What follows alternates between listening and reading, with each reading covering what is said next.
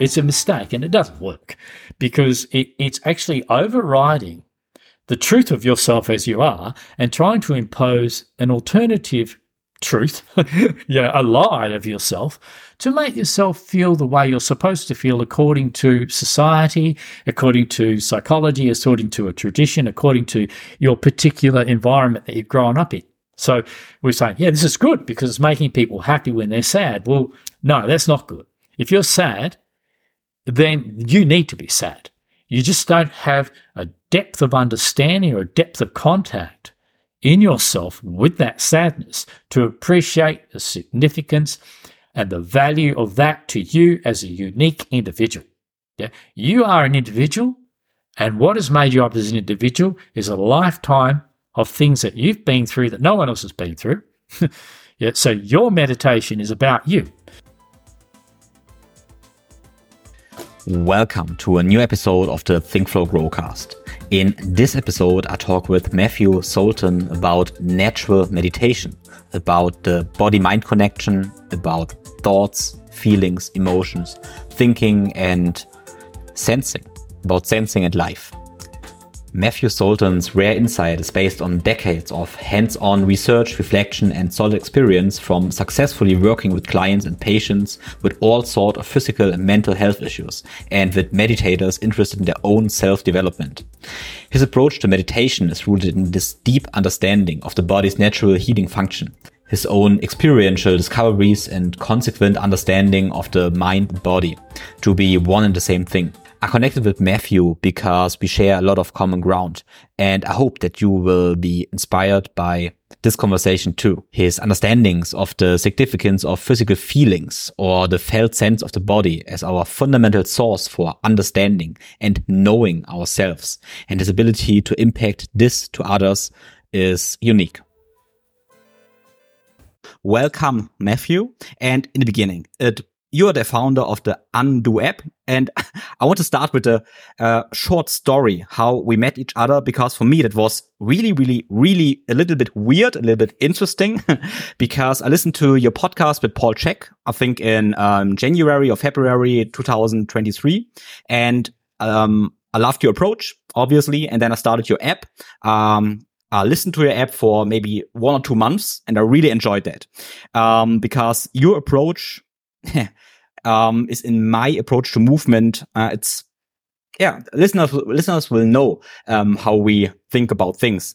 And yeah, maybe one or two months later, your team reached out to me if I heard about the Undo app and your work, and if I want to, uh, if I would like to have a podcast with you. And it was really, really weird because it was like, ah, I did your app. You can't know that I did your app, and then your team reached out to me. So it was like, what's happening in the universe. I have no idea, uh, but it doesn't matter. But who knows? Right now, we are here, we are together. So welcome and Think Flow Growcast.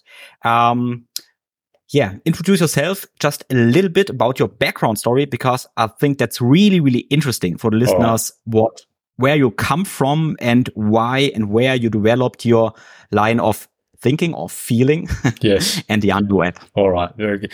Oh, thank you, Tim. Yes. Okay. I will. I'll launch straight into the history of how I've got here. So, um, it's been a, a quite a long journey. It started when I was about 18 and I'm now 63. So it's a lot of, a lot of time span. And that's, that's been really, uh, all all that time I've been involved in this work and in the development of this work in for myself and the discovery of this work for myself and which led on to how to share that with other people. And so it started out I was interested in movement, but in those days there wasn't really this a long time ago, so we really just used yoga.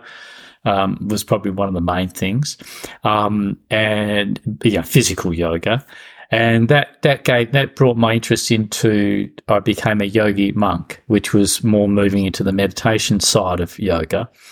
And from that point on, I spent about seven years in that in that discipline, if you like. And it was interesting, and I got very involved to the point where I sort of was teaching that to not only to uh, lay people but also to other monks because I sort of I progressed very quickly, mainly because of my nature, which is has been to take things on hundred percent and uh, really go for it. Yeah. So within the first couple of years, two to three years, I was meditating a lot, uh, like you know, eight, ten hours a day, most days of my life. And this was unusual even for a monk. yeah. Uh, but it was just something that I, I found I was very drawn to. And also I, I stopped using technique, the technique. So we had a lot of, obviously a lot of techniques for developing and, and so-called improving ourselves and developing abilities that were perhaps considered clairvoyant or psychic or siddhi was a word they used to use.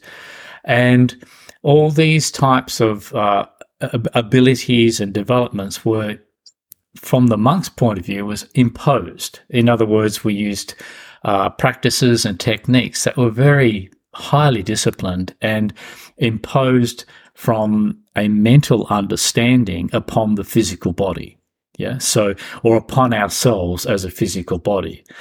Uh, and one of the main problems was that uh, we had a belief that we are not the body, uh, which is a very common belief in the general spiritual community of the world, is that we are somehow uh, some point of reference or point of consciousness or some entity that inhabits the physical body for a period of time. And, you know, the whole belief system around spirituality that most people have heard about and a lot of people have got a bit trapped in. And it's very limiting, which I'll explain as I as I go further. So I was also trapped in that, of course, you know. Um, and what happened was my system, I would have to say my my entire system uh, went through went into a disruption on, on, which was unique to myself at the time, even though I was living with many other monks and uh, nuns also were involved. Yeah, but I it was unique to me at the time because it wasn't really a common occurrence where one's body started to erupt. My body started to erupt. Um, in which I, in hindsight, I only understood this. So I'm talking about something I went through at the time, which I didn't understand. um, but I had no resistance to it. I was very happy for it to happen, even though it was a bit scary. Um, and it wasn't something within the yogic traditions or Buddhist traditions that was familiar. It was just something that was happening for me. Um, I'm sure it's familiar in the world somewhere, but it was something happening for me. And so I'll get down to it. And basically, my body was rebelling uh, to what I was mentally imposing, and through techniques and through meditations uh, and through philosophy, for in other words, through beliefs about myself um, that were different to what I'd learnt as a child, of course, but they were still beliefs about myself, uh, which formed a point of identity about myself or a point of reference in myself that I thought of. My thoughts became, you know, I created a new self, if you like, the yo- the yogi monk rather than the the guy previous to that, and that reference point of a of a self that was so in control of the body and going to make the body do what it must do, and it, it is an imposition that many of us put on ourselves in and creates a, a great insensitivity to the wholeness of ourselves as a whole whole creature. Um, and so this actually caused a disruption that that started to take me over, mostly at night time, because during the day I was so disciplined. So when I got tired, I wasn't able to impose that discipline. The body, my body, myself as a body, which I later came to understand, um, started to reject all of this tradition, to reject all of the the tension and the um, effects that it was having on me as a body to live in this uh, very artificial environment and this very um, idealistic way that is very common to all human beings. In some way or another, we we impose our ideas on ourselves or society's ideas or our culture, or in my case, this particular belief system. Um, so we impose these beliefs upon ourselves as a body, which are in conflict with nature. Yeah, in conflict with the nature of the body and basically in conflict with the nature nature itself, the, the the whole nature of the universe that we, or the world that we're that we're part of. Um, and so this brought about basically almost like a wiping out of this whole mentality of being a monk. And I was unable to, after, after two years of this going on, two or three years, I went through a lot of physical changes um, and what I mean by that, nothing mystical. This is nothing mystical. I'm trying to say my body took over and I was just lucky. uh, and it was like another intelligence within me was saying, this is wrong. yeah, this is doing, this is doing harm. Uh, and the harm that it was doing was it was causing a separation, a duality inside of me where I was uh, create, you know, so involved in this artificial person that I'd created as the monk um, inside of this body, rather than an integrated uh, experience of my of of my body self, of of the whole of me, of being a whole being, a whole creature. So this really shifted my perception. Also something very important because I'm going to talk about it afterwards is during these long periods of meditation where you get when you sit for a long time you have a lot of pain come up in your body and you know when you get a when you have illness in your life there's a feeling of that. When you have pain in a certain area of injury which I would obviously have every now and then like any other human being. And I'm talking about still during the time of the monk I found that my the feelings in my body, particularly the pains um, and the tensions in my body, I would just sit with those and not not move, basically, you know, and um, just let them be there.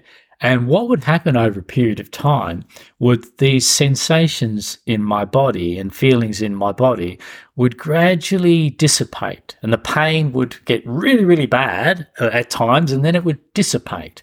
And the dissipation of this like blockage of, you know, hardness in my body that was just stuck as pain as it started to move, so the pain would dissipate, or the illness itself would dissipate, or the injury would dissipate uh, over sometimes instantly, sometimes over a period of time, which depended, which was dependent on how hooked up I was in that idea. Actually, yeah.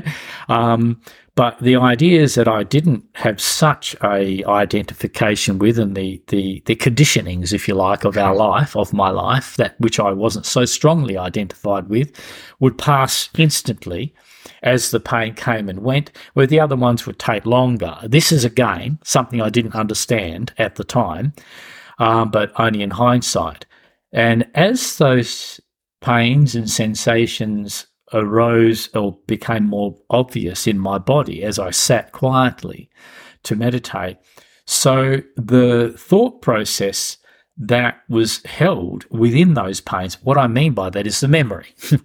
the memory or the ideal that was held in that uh, tension in my body would release, and I would have uh, understandings come to me of what that pain was telling me about me, basically, and what I was doing to myself. And some of it was childhood stuff that would show up, but most of it was what I was doing to myself over the many years as a monk. And so, as this was releasing from my system, the interesting thing was obviously I could still remember these things, but my association with these things and the feelings of these things would dissipate, these ideas and, and ideologies, they would dissipate to a point that I had no reference to them anymore. They meant nothing to me and they, they, they no longer uh, formed a part of my identity. And therefore, in the end, I was just left with nothing more then it's almost like when you break down all of your belief systems and all of your ideas to such an extent, or the body is allowed to do this um, uh, in its own natural healing process, then which is what I learnt it was, then what you're left with is a clean slate in a sense. And I, I, don't mean that is any in any mystical form or any hierarchical form at all. It really shows how ordinary we are, how in our natural state, um, we are functioning as a very intelligent organism that has the capacity to feel uh, and understand itself in a very different way to the thinking process that we impose as we think of as our understanding of ourselves.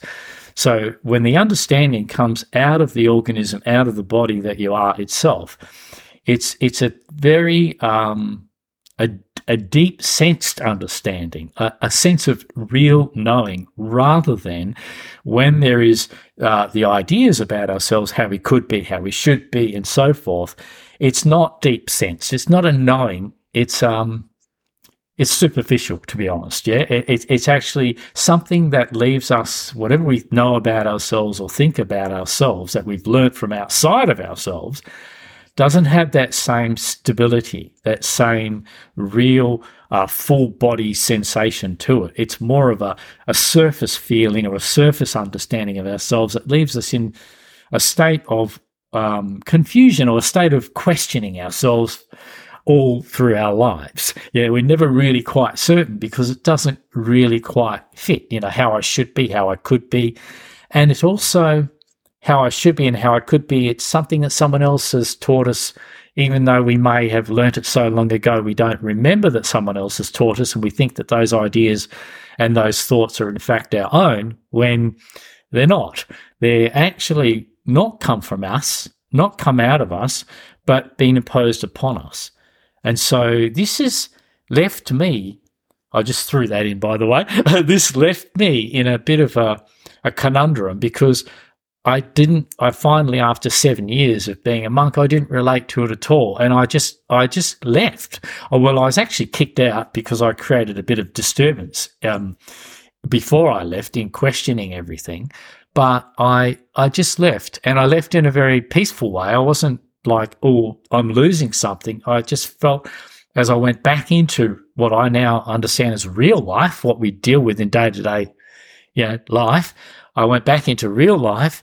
Um, and I found that I went back into real life with a very unjudged, non-judgmental, very unopinionated um, condition, where everything to me, particularly in the area of pain and illness and distress in people, it all was perfectly fine um, because I understood that it was the way that person is and the way I was, and obviously still am, as a result of what I've been through, uh, even though we can become very strange and very difficult to be around because of what we've been through in our life, it's still completely natural that we're in that condition. Um, and we should be in that condition because of what's happened to us. And so it's in that, in this way, it became very clear to me that no condition that we're in is wrong or bad. It's just not yet fully um, integrated or understood not fully healed. Um, and why? Because we have uh, reacted to the pain and the feelings in our body. And so I went back into society with an understanding that I, th- I realized at first I'd understood something quite unique. Um, and I, it had had a phenomenal change on me of freeing me from a, a huge amount of ideas and beliefs.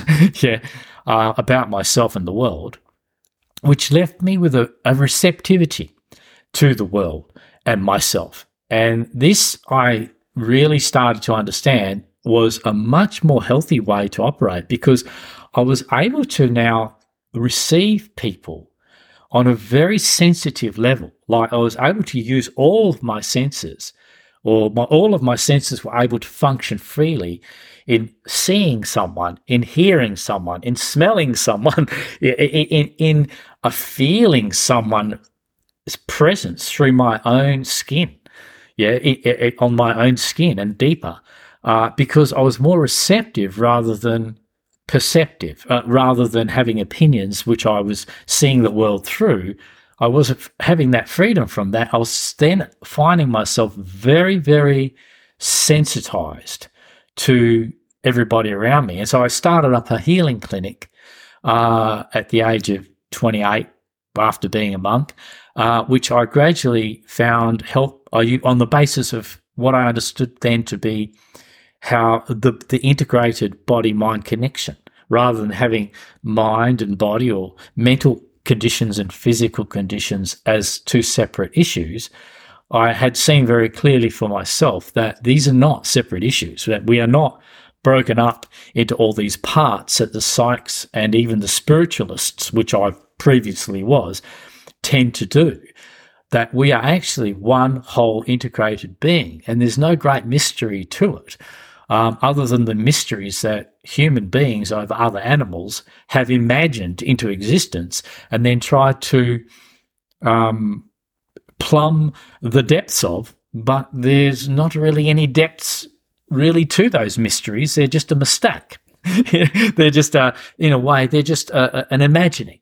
So I'm going to, I'll leave it. That was how I got started. I started working as a, I went back to being a masseur, which I was before I was a monk or one of my professions. Um, and, but my massage was very different because that was when I started to discover how when people came to me with problems, illnesses, or physical injuries, I just could not see them as being in any way unhealthy or damaged. More, I was receptive to their whole body and their whole system as just being um, a conundrum to themselves where they've actually not finished resolving something in their life. And if it was deep, then it was held as a memory. And if it was um, a deep memory with all sorts of pain and maybe even traumas associated uh, held in there that were expressing themselves in the physical conditions that I was working with in their bodies. Um, and as I worked with these physical conditions in their bodies, I got more confirmation on what I'd experienced as a monk for myself. Because as I massaged or worked deeply into certain areas of the body, I'm talking, I was very busy. I had a very busy clinic. So after, you know, thousands of people coming through my clinic at that time, I was, I, it became very, very clear and self evident because when I worked on a certain area, on all these people, they would talk about pretty much the same topics of their life. And if I worked on a different area, it would trigger other topics in their life. So, and they would be the same in all those people or very similar. So, you know, what I was noticing was that we were holding particular memories and particular traumas in in in associated areas in our body. So, it, a very simple thing: if our shoulders were tight, we would talk. I would release tension from their shoulders, and they would talk about the weight of the world on their shoulders, or the burdens in their life, or the burdens of a particular man or a particular woman. And if I worked on their you know, middle back, they would, they would talk about a completely different set of issues. So I started to see this that memory is not a mental thing, but rather something that we hold as tension in our body. And it's the, the, the fact that we are, are unable to understand how to feel that in our bodies because we've got become such thinking creatures that without feeling that, we're unable to heal that for ourselves. And so I, I then continued in my life to help people. Some 30,000 people in the next 20 years came through my clinics and my meditation retreats, where I was helping them understand how to basically how to feel again, how to feel as a body again. And in that way, activate their own healing process. So I think that's enough. Is that enough of a introduction, do you think? Absolutely. Okay. Because you have other questions. I, I, love it. I love it. So there's so much in there. Um, yeah, I really want to explore what the thought process is because uh, I can really see that right now in our in Germany we say Zeitgeist. Um, the the thought process is a, a big problem, maybe, and big, yeah. a big hindrance, whatever. But um, what I would love to do in the beginning is uh, to um, go through some examples because that's I really love that. So let's say low back pain. I'm coming to you. Um, I have low back pain, and um, then you said, okay, now I can uh, maybe you will trigger my low back with some massage, and maybe I maybe a thought process starting, and I have thoughts and emotions expressing something. So, but mm, give us the example of the low back pain. What teams, what different planes of perception of um, yeah reactions are experienced in your uh, clinic, in your experience. Yeah, good, good. Yeah, well, there's pretty common lower back pain. So sure. essentially, when when we look at the body as a whole, um, particularly from the yogic tradition that I come out of. By the way, I, I don't really use that, but just to give because people know a lot about this nowadays, the Eastern philosophies of coming into the West. Whether that's a good thing or not such a good thing, I I'm not so sure. but at least we're knowing about these things. Is that different parts of our bodies um, are well, well, they're used for different things. So therefore, they hold tensions for relating to those different things.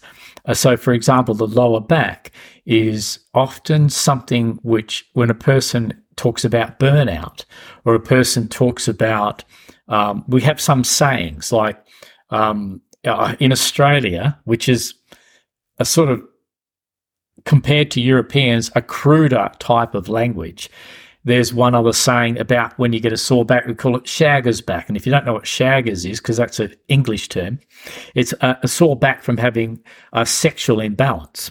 Yeah, well, usually say because you have so much sex, but the, a sexual imbalance can cause this pain in the lower back. Yeah, so or so they have this terminology. The other is burnout, and burnout, in other words, for a human being, the lower back and the lower energy.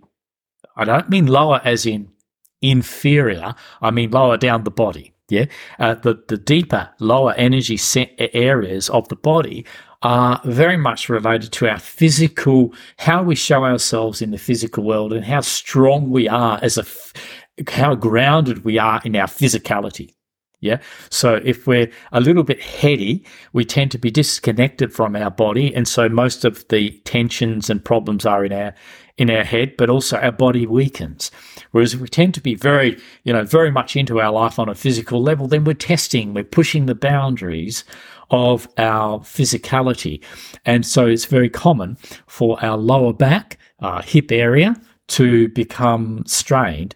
So I will tie the lower back into the hips because very often the pelvis and the lower back uh, the lower back injuries or problems tend to begin um, as an imbalance in the in the pelvis area and the, and the and the tensions in that area. And so the pelvis is to do again with our sexuality on one level. There's many things it's to do with, but I'll bring sexuality into it there because we have our sex, our major sex organs there, and our major sexual um, feelings and sensations start begin there. Yeah. Um, and so when the pelvis is rigid and the tensions are there, then sexually, um, we may have, we, we will find that there will, there'll be tensions sexually. Yeah. And so this comes obviously totally connected with the lower back. Well, I shouldn't say obviously, but um, it is totally connected with the functions of the lower back. And most lower back problems are there because of either some sort of suppression or imbalance in our sexuality or some sort of um, uh, extreme pressure that we're putting on ourselves in the physicality of our life. Yeah, so we're working too hard. We're thinking, yeah, we're, we're pushing, we could be working too hard on the computer, but because we're working too hard, the mentality of, of burnout still really hits our lower back. You know, we can really exhaust ourselves uh, physically. Yeah. And so that physical draining of energy, that um, also that imbalance of our sexuality, um, our insecurities around expressing ourselves into the physical world as a human being. You know, how can I be a man? Can I be a woman? Or am I, you know, and of course that too comes back to our sexuality. Yeah. So how physical can I be? So the physical fact of our sexuality I'm talking about here, the physical facts of our um, robustness as a man or a woman, um, is very much tied up with our lower back. So people would come and see me and I'd you know, massage their, well, I, would always work that whole area in the past, you know, from their, uh, basically upper legs right through to their, you know, their back, their the whole back actually, and but to help because it's all interconnected. I would not just work on one area, and this and what would happen was I would it would become very clear to me if there was uh, what I was picking up in them, whether it was sexual or whether it's just purely uh, exhaustion from the from the role they play as a man or the role they play as a woman in trying to keep up with the demand on a physical, practical level. Yeah.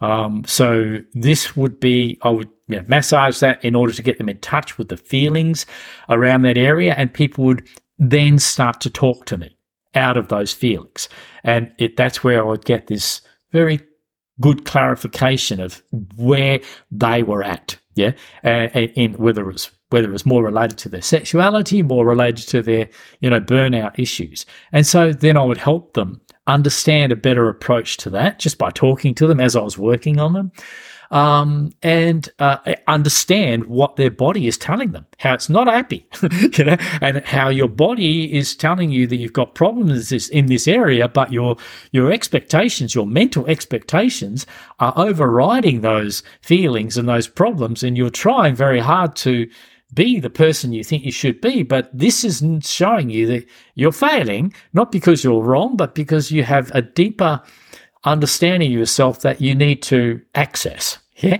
and need to get in touch with. And so when the whole picture was brought together of massaging the body, the manipulation of the spine, if it was out, the, the realignment of the pelvis, if it was needing it, which generally it was, um, along with getting them in touch with the gut feelings of that area um, and and their own personality and their own uh, thought processes because of that way of feeling, uh, they'd have their particular thought processes in reaction to sexuality, in reaction to I should work harder, I should be stronger, I shouldn't have this weakness, and they start to get upset with themselves because they have.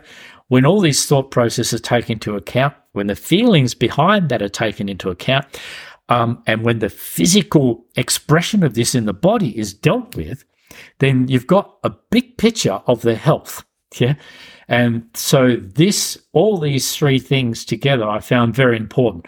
The feeling, the cognitive understanding of their own behaviors, and the physic, physical, um, uh, the re- repair of the physical, uh, the current physical damage. When those three things came together, then it was a more complete picture of what I then termed as the mind body in the mind body connection, um, not meaning a separate mind, but that the the way in which one's thinking, feeling is going on in the body will have very much an effect in that body, and all three things coming together, I would get the results, and that very very good results. So consequently, particularly you're talking about you know back in the early eighties, yeah, um, I was a, a phenomenon in that sense. You know, now it's not a phenomenon. Now it's common, but more common. But back then, but those days, it was very, very new. Um, and I was the, I was the only one doing it at first. Yeah. So I was pioneering this whole area of how the whole approach to health was not working very well to both mental and physical health was not working very well because it was all disconnected and specialized. So, you know, they'd learn about one tiny area, uh, which not understanding its, its relationship to another area. You know, you learn about a mental state, not understanding even how to feel or the, or the deeper trauma that created feelings in a person or the, or ultimately the, the whole physical condition. So when that whole, whole condition came back together and I was treating it as a whole, in that sense, a holistic way, um, as time went on, I saw I had to go further and take it even further, which we'll talk more about when I talk about meditation retreats. But whilst I was able to help people in that way, I continued to do that and it worked to a point. Yeah, but to a much bigger point than, than what I had been working before. Definitely easy for me to help with physical ailments, you know, physical injury because of the whole approach would be, you know, treating the whole condition brings about a resolution of it. Uh, but we'll take that further as we talk on. yep. Yeah, beautiful. So uh, let's take a second example, but right now let's do uh, let's guide us through a natural meditation um, process through maybe the example of um, I'm sitting and I have neck pain. A lot of people have neck pain. So, um, how could a process look like with the physical sensations, the senses, feelings, emotions, thoughts, and how should or could people approach neck pain as a signal from the body? Okay. So are you suggesting I guide a meditation or are you suggesting I explain not, not, not, really. No, no, good. Just good. Um, yeah, yeah, give us the example how how it could look like. Yeah. So um No, no, that's um, good. a little bit because we don't want to impose too much ideas exactly. how this should be. That's the problem. That's exactly right. It's it's it's not the way you are saying that it could be. Maybe it's just an idea to play with. Exactly. So I'm glad you said disclaimer, that. I think. Yeah. yeah. I'm glad you yeah. said that because that this is where the meditation that I'm now sharing with the world in general is very unique to any other meditation that's ever been understood in history. At least that has been commonly known. Yeah. Um, and that is because it is an inside out approach as opposed to technique meditation, which is an outside in approach.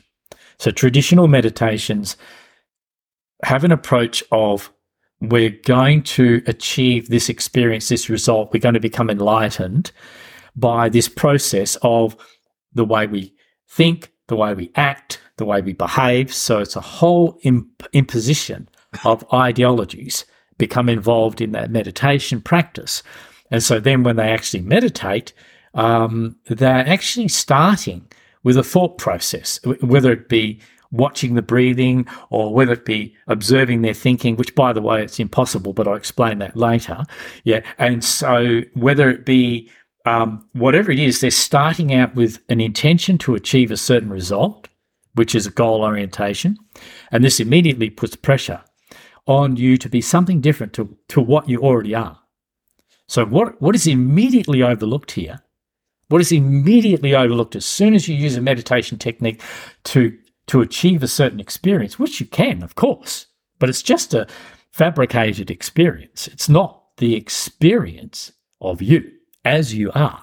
So that's the thing that's being overlooked is that real, med- really natural meditation, the inside out approach, is to simply sit still. Sitting still is very effective because you're sitting still long enough, being still long enough to start to uh, experience naturally what the condition of yourself as a body self, as a whole self, is already in. Not to change that condition, not to set out to be any different to the what you are, but to find out from your physical self, from your body, find out how you are.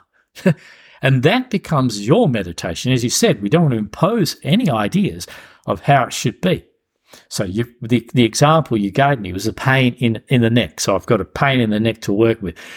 So what I would say is there is a mistake in the mind body understanding of mind body connection. There is a mistake, like the originators of many of them impo- brought in the idea of okay, we get in touch with this uh, we're causing our health issues through the way we're thinking. So that's wrong. We've got to change the way we're thinking.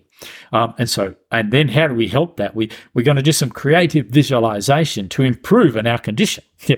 So this is all an attack, actually. This is all a misunderstanding, a superficial understanding of the body mind connection in in my view, it's it's it's wrong. It's a mistake, and it doesn't work because it, it's actually overriding the truth of yourself as you are and trying to impose an alternative truth, you know, a lie of yourself to make yourself feel the way you're supposed to feel according to society, according to psychology, according to a tradition, according to your particular environment that you've grown up in.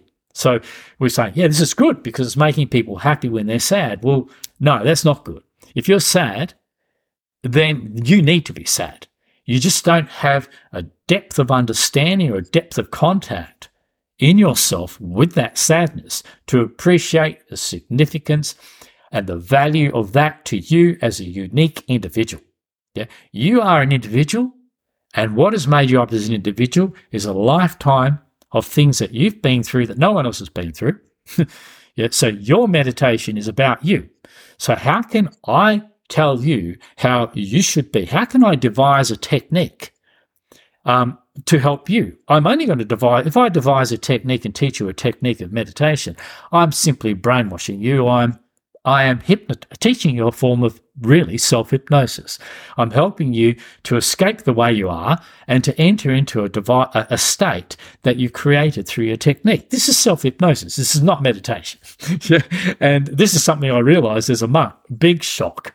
Oh my God, I've spent seven years hypnotizing myself yeah, and creating all these amazing experiences that were fabrications. So, what would I say to a person is just sit quietly with, sit physically still. Whatever condition you're in is the condition that is correct for you. That is your natural state, your individual natural state. There is nothing incorrect about that. Why? Because it is actually perfect in the sense that you have come into that state as a result of what has been imposed or affected you in your life. And your body is expressing perfectly that condition or the effects of that condition. It is not in anybody else, it is in you. Yeah. And that is showing how perfectly the body is expressing the stresses that have come through upon you through your life. So how can that be wrong? Whatever state you're in, it may be extreme. If you've been badly abused, then you may be a very angry and disturbed person. Yeah. That is so you being an angry and disturbed person, how can you say that's wrong? It's not wrong. You you should be. Yeah.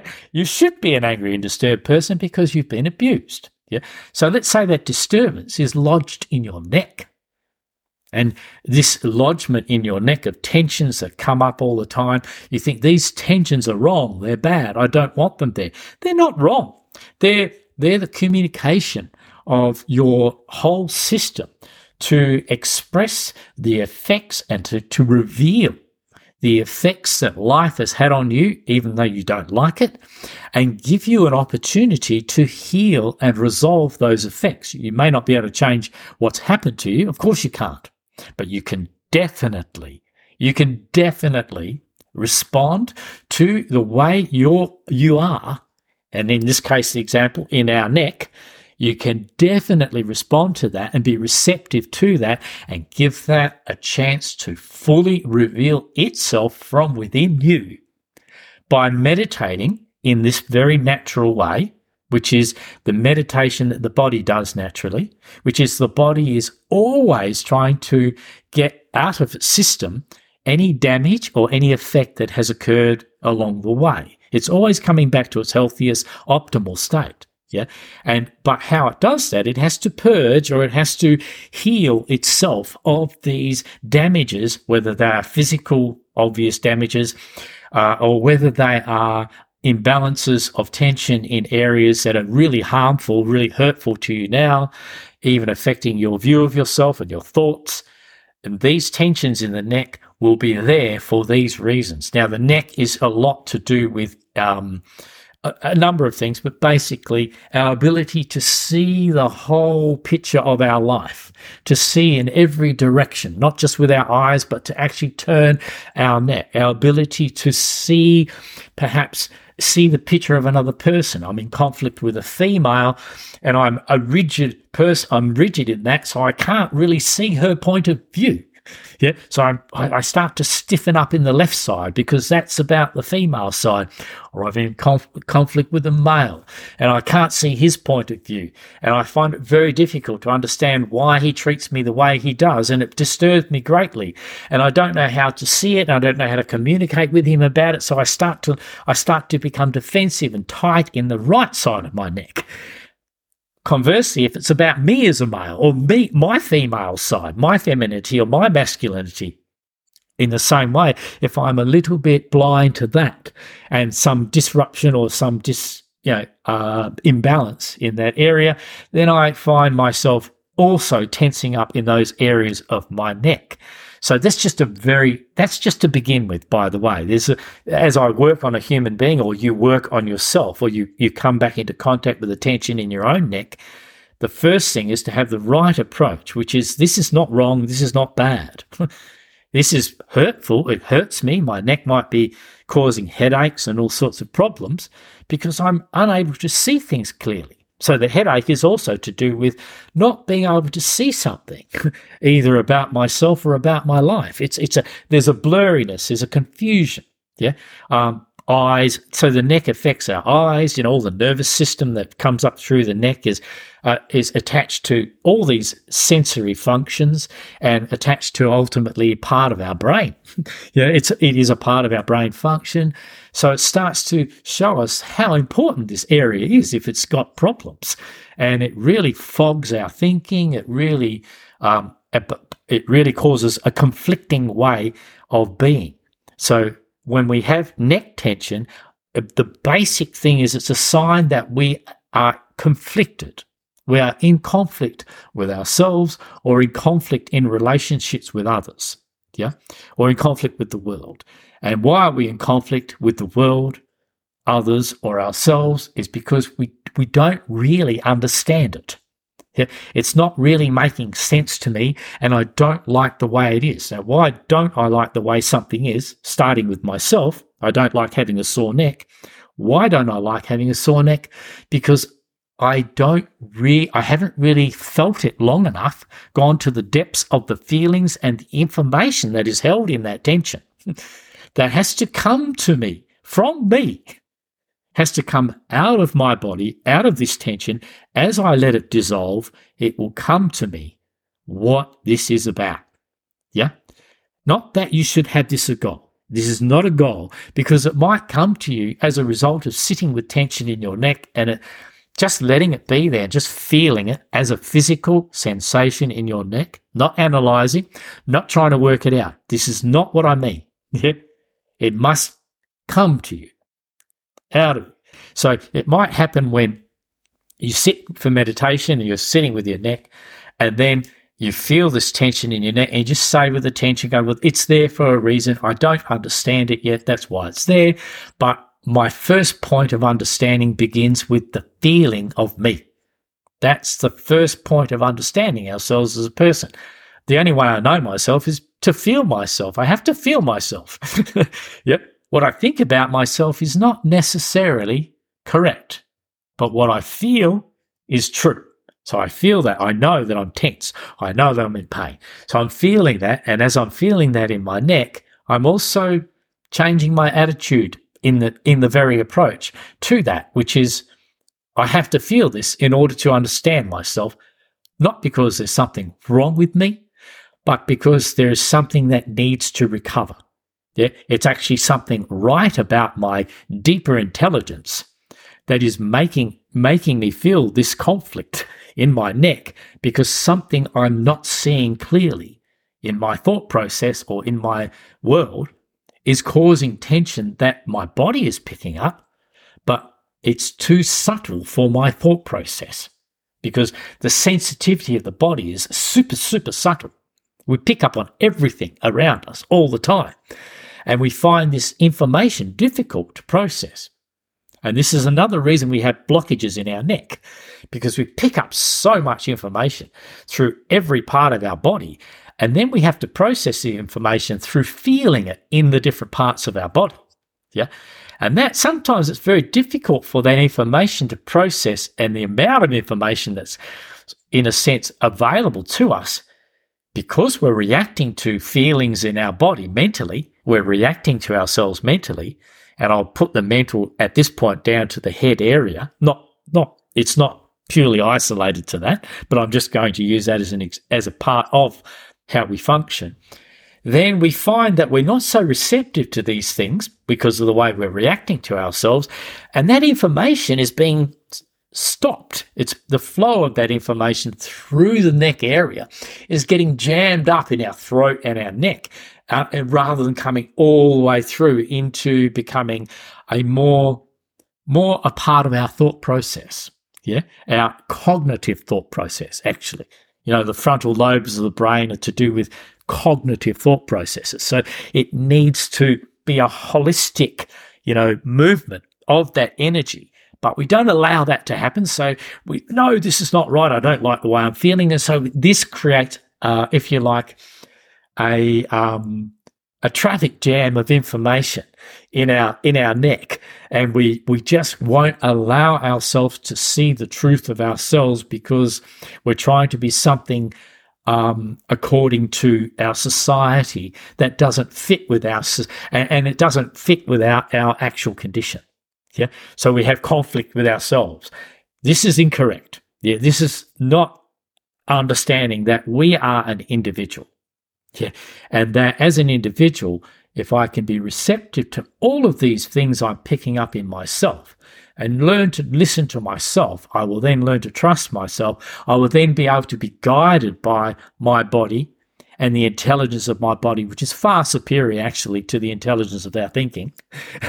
far superior. You won't influence this intelligence, but you will influence a thought process very easily just with a frigging advertisement, you know? So it's so superficial, it's so stupefied compared to the actual intelligence that is there as an animal. As an animal knows something is wrong. Something is not correct about what you said, but I don't quite get it. Why don't I get it? Because I'm not allowing that process through my neck. So our neck is a big area of tension, as you probably know, which is probably why you brought it up as an example. It's a big area of our attention, which is one because of our conflict, but the bigger picture, a little bit bigger picture, is because it's a part of our whole movement. Yeah, we talk about movement. Movement is internal and external, and there's the movement of life that we are is massive and very complex. Yeah. It's not just some central point in the brain or a mind or a soul. It's, it's a massive organism that's got so much connection going on. You cannot really say which is the center of me. Yeah. When my knee hurts, that's the center of me. When my head hurts, that's the center of me. Yeah. Depends which is screaming out, which part of me is yelling out the loudest. In this case, when the neck is really giving you trouble, that becomes the central focus on you from within you. That becomes the central point of view. Yeah, and so listen to it. It's there. It's being it's being um, annoying for a very good reason. The intelligence of your body needs to become cognitive as well for you to fully process um, what your body is at odds with and what you are at odds with at a deeper level than what you would normally think about, and therefore live in a life live a life of confusion. So go easy on yourselves. You know, when you're talking about meditation, it's not a goal orientated thing. That is saying there's an end product like enlightenment or some super, superior being that we can become. To me, this is just harmful. we'll talk about this later. This is harmful because it interferes with the intelligence of life, which is a, to me, is just a process. There's nothing wrong with me to begin with. and that's what I'm trying to communicate here. There's nothing wrong with you because you are a German or an Australian or an Indonesian and you are of certain behaviors. You have those certain, those problematic behaviors because of history, sure, and because of your history. Well, that history is your history, but that history doesn't need to be your history other than on a mechanical level. When you identify with it and associate with it, I'm a German, I'm an Australian, this is when it becomes a problem. Then you lose your sense of yourself, of a living organism that you are, part of the whole natural world that you are. Yeah, the body is nature. Yeah, we're not, and so when we're disconnected from ourselves, we're disconnected from nature. We want to walk in the bush to be connected with nature. We forget that, wait a minute, the origin of our disconnection with nature is to disconnect from our bodies because that is part of the natural world. yeah, that comes out of the natural world. Whereas the spiritualist likes to think that we come from some other world into these bodies for some sort of adventure uh, okay, they're allowed to think that, but to me, there is no evidence of. There's evidence that we are part of nature. The body is made up of the same stuff, and so an apple tree grows apples, uh, and the planet Earth grows humans. yeah, and it's very complex. So we are part of this Earth. We are part of it. Part of this whole natural world. But when we get too caught up in our thinking and think we should be something better, something more, that's when we start to create all of our conflict with one another. Yeah. And mostly conflict within our, with our natural selves. Our natural selves does not have any feeling of being lesser or greater. yeah. Than anybody or anything because I see you in a condition that is perhaps more declined. My neck might be, my neck may be relaxed and your neck may be in tension. Oh, does that mean I'm a superior being? you know, because it's ridiculous. Of course not. You're going through something which is relevant to your processing of a life experience, which I have not had. So if I had had the same life experience as you, I'd be feeling the same as you. Yeah? So how can you possibly be somehow inferior for the condition you're in? Mentally or physically, it's it's it it just doesn't make sense. If I'd been in the same difficult situations you've been in, I would be feeling pretty much the same and struggling with pretty much the same, you know, uh, process. So what I'm helping people, what I want to help people do, and I hopefully am helping people do, is to be receptive to that process that is unique to you. Yeah. And not understand, and understand it's not just unique to you. It's all of us are going through some process of, of, of our life experiences coming out and becoming difficult for us, and then us having to have a correct way to approach those so that we can receive those life experiences rather than judge, criticize, and try and be different to that. But see that, well, this is, I'm like this because of my life experience. And I can, I can develop through this. I can process this. It doesn't make me a better person. It just means this is just my path, you know, my, what I'm going through.